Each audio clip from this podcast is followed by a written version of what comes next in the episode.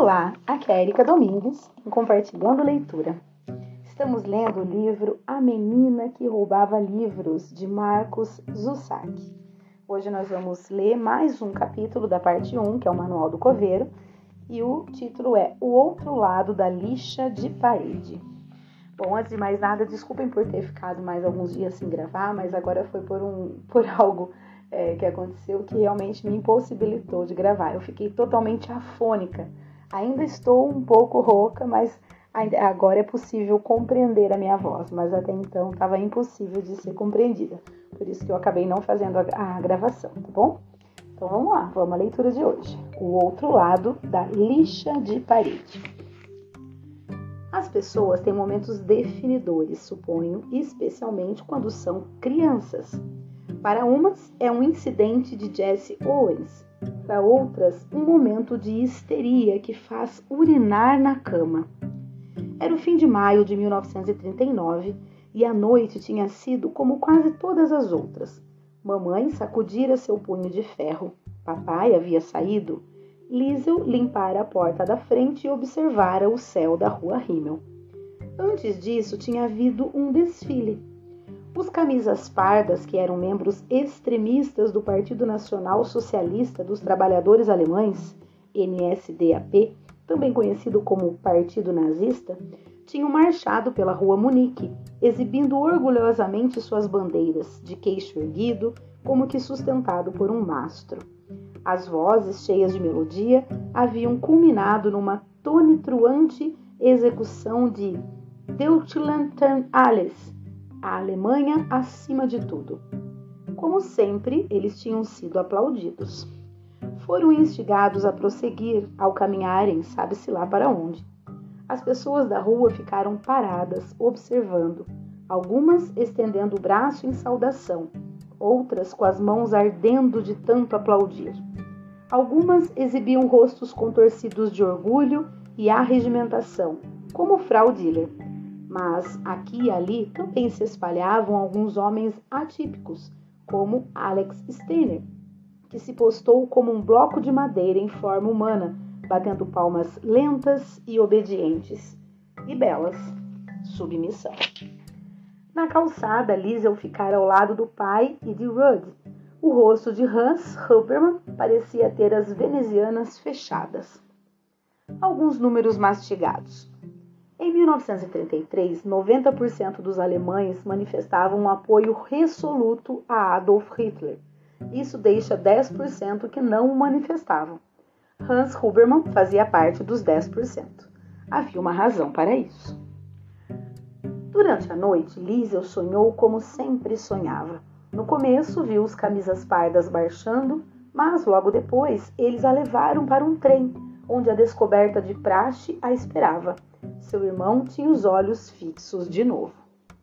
Quando acordou aos gritos, Liesel soube de imediato que nessa ocasião alguma coisa havia mudado.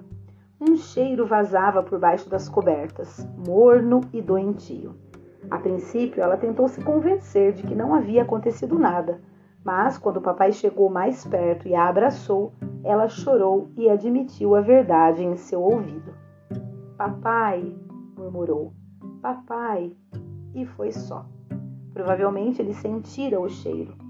Hans tirou-a delicadamente da cama e a levou para o banheiro. O momento veio minutos depois. A gente tira os lençóis, disse o papai, e quando estendeu a mão por baixo e puxou o tecido, alguma coisa se soltou e caiu com um baque. Um livro preto, com letras prateadas na capa, que veio num tranco e despencou no chão entre os pés do homem alto. Ele baixou os olhos, olhou para a menina, que encolheu timidamente os ombros. Em seguida, leu o título em voz alta com concentração: O Manual do Coveiro. Então era esse o nome, pensou Liesel. Uma nesga de silêncio infiltrou-se entre eles: o homem, a menina, o livro. Ele o pegou e falou baixinho, feito algodão. Uma conversa às duas da manhã. Isto é seu? Sim, papai. Quer lê-lo? De novo. Sim, papai. Sorriso cansado, olhos metálicos derretendo-se. Bem, então é melhor a gente ler. Quatro anos depois, quando ela começou a escrever no porão, duas ideias ocorreram a Liesel a respeito do trauma de urinar na cama. Primeiro, ela achou que tivera uma sorte imensa por ter sido papai a descobrir o livro. Felizmente, ao lavar os lençóis na vez anterior, Rosa mandara Liesel tirá-los da cama e refazê-la. E trate de andar depressa, Salmensky. Está parecendo que eu tenho o dia inteiro? Segundo, ela sentia um orgulho evidente do papel de Hans Huberman em sua educação. Talvez você não imagine, escreveu, mas não foi tanto a escola que me ajudou a ler, foi papai. As pessoas acham que ele não é inteligente, e é verdade que ele não lê muito depressa, mas eu não tardaria a saber que as palavras e a escrita tinham salvado sua vida uma vez. Ou pelo menos as palavras e um homem que lhe ensinara o acordeão. Primeiras coisas mais importantes, disse Hans Huberman naquela noite. Lavou os lençóis e os pendurou. Agora, disse ao regressar, vamos dar início a esta aula da meia-noite. A luz amarela estava viva de tanta poeira. Liesel sentou-se nos lençóis limpos e frios, envergonhada, radiante. A ideia de ter urinado na cama a aguilhoava, mas ela ia ler, leria o livro. A empolgação pôs-se de pé dentro dela. Acenderam-se visões de um gênio da leitura de dez anos de idade. Que bom se fosse fácil assim. Para lhe dizer a verdade, papai foi logo explicando.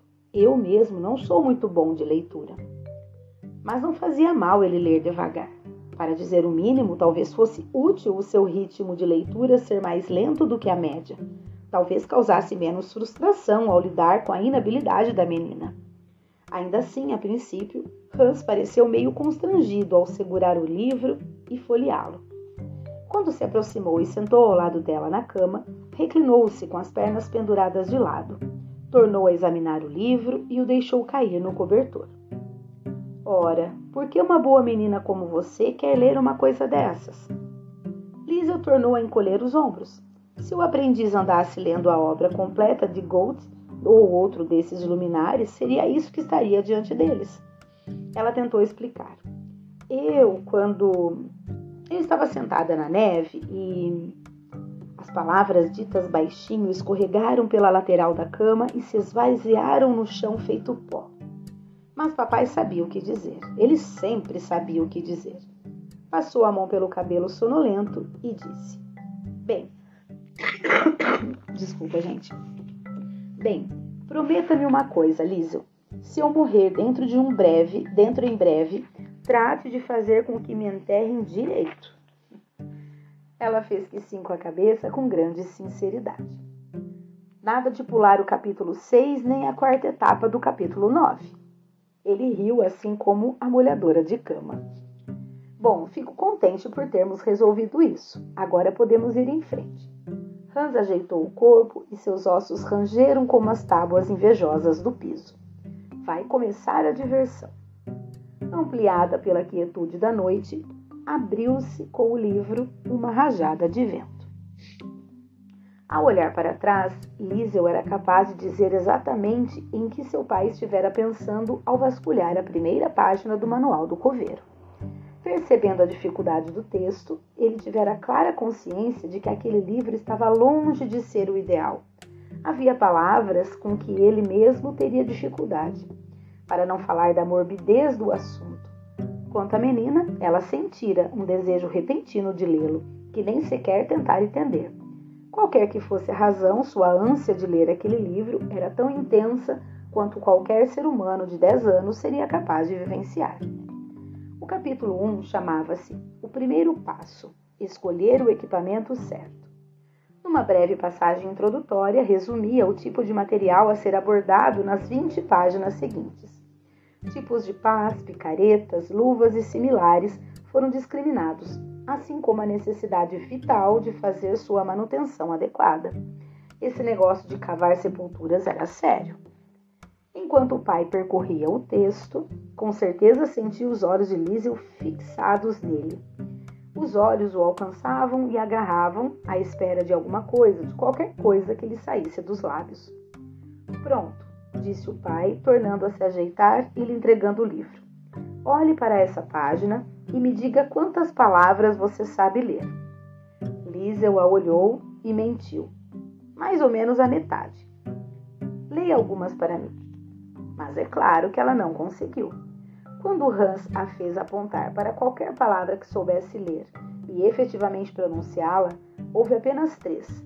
As três palavras principais em alemão que dão as formas do artigo o. A página inteira devia ter umas 200 palavras. Isso talvez seja mais difícil do que eu imaginava. Foi o que Liesel o apanhou pensando só por um instante. Hans se inclinou para a frente, pôs-se de pé e saiu. Dessa vez, ao voltar, disse: na verdade, tenho uma ideia melhor. Trazia na mão um lápis grosso de pintor e uma pilha de lixas de parede. Vamos começar do zero. Liesel não viu motivo para discutir. No canto esquerdo de um pedaço de lixa virado pelo avesso, ele desenhou um quadrado de mais ou menos 2 centímetros e meteu um A maiúsculo dentro dele. No canto oposto, botou um minúsculo. Até ali, tudo bem. A, disse Liesel. A de quê? Ela sorriu. Apfel. Hans escreveu a palavra em letras grandes e desenhou embaixo uma maçã meio torta. Era pintor de paredes, não de quadros. Ao terminar, olhou para o papel e disse: Agora o B. Enquanto os dois avançavam pelo alfabeto, os olhos de Liesel se arregalaram. Ela já fizera aquilo na escola, na aula do jardim de infância, mas dessa vez era melhor. Ela era a única presente e não era gigantesca. Era bom ver a, mãe, a mão do pai escrevendo as palavras e construindo devagar os esboços primitivos. Ora, vamos, Liesel, disse-lhe Hans depois, quando ela lutava com a dificuldade. Uma coisa que comece com S. É fácil, estou muito decepcionado com você. Ela não conseguia pensar. Vamos! Veio o sussurro brincalhão. Pense na mamãe. Foi quando a palavra atingiu-a no rosto, feito uma bofetada, um sorriso reflexo. Salmensky! exclamou a menina e o pai caiu na gargalhada, depois ficou quieto. Não podemos fazer barulho. Mas continuou a rolar de rir e escreveu a palavra, completando-a com um de seus esboços. Uma típica obra de arte de Hans Hubermann. Aí tem um desenho aqui de uma menininha desses desenhos de palito, sabe? a, o rostinho, assim, com um sorriso, um cabelinho e os palitinhos, né? Indicando o corpo, os pés, os, as pernas e os braços. Papai, sussurrou Lísio, eu não tenho olhos. Hans fez um afago no cabelo da menina. Ela havia caído em sua armadilha. Com um sorriso desses, disse Hans Huberman, você não precisa de olhos abraçou-a e tornou a olhar para o desenho com um rosto de prata aquecida. Agora o T. Terminando estudado o alfabeto umas dez vezes, papai se inclinou e disse: Já chega por hoje? Mais umas palavras. Ele foi categórico. Chega. Quando você acordar, eu lhe toco o acordeão. Obrigada, papai. Boa noite. Um riso baixinho de uma sílaba. Boa noite, Salmensky. Boa noite, papai. Ele apagou a luz, voltou e se sentou na cadeira. Na escuridão, Liesel manteve os olhos abertos. Estava vendo as palavras. Muito bem, assim nós terminamos este capítulo, é este título desta primeira parte, que é da parte 1, que é o Manual do Coveiro. Pelo que eu estou vendo aqui, ainda falta mais três títulos para a gente terminar essa parte 1 esse tempo seco tá acabando comigo. Bom, então por hoje é só. Espero que vocês estejam gostando do livro. Um grande abraço e até o próximo áudio.